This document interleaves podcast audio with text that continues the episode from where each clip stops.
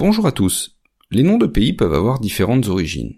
Il peut s'agir du nom d'un peuple. La France s'appelle ainsi grâce aux Francs, l'Allemagne grâce aux Alamans. Ça peut être une qualité attribuée à sa population. Le Burkina Faso est ainsi le pays des hommes intègres.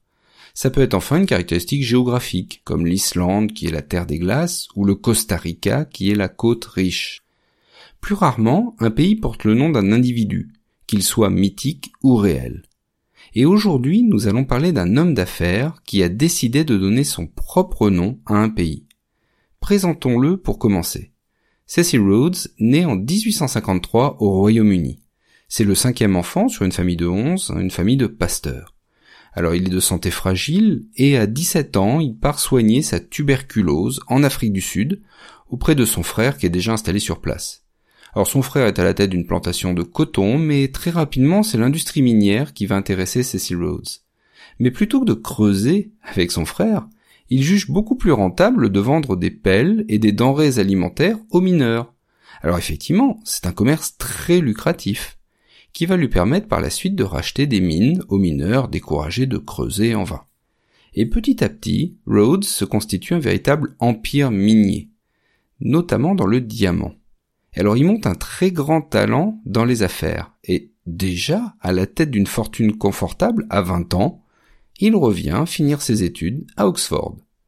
Alors nous sommes alors en pleine époque de l'impérialisme britannique, et Cecil Rhodes est totalement acquis à ses idées. D'ailleurs il l'écrit dans une confession de foi en 1877, je le cite, Je soutiens que nous sommes la meilleure race du monde, et que plus nous habitons dans le monde, mieux c'est pour la race humaine.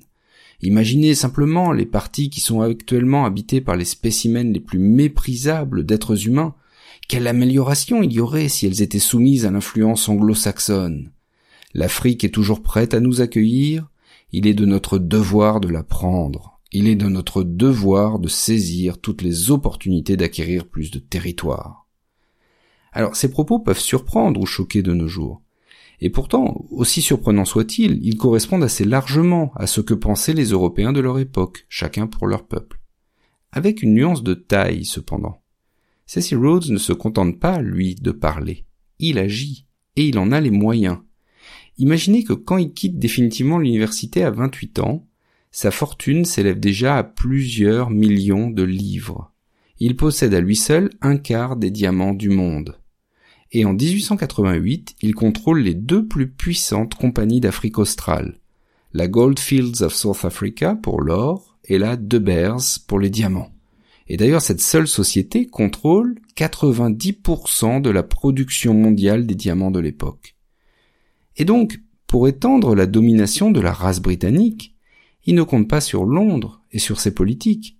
Il s'est d'ailleurs toujours méfié de la bureaucratie et de sa lenteur c'est un homme d'action, qui a, on l'a compris, les moyens de ses ambitions, comme nous le verrons au prochain épisode.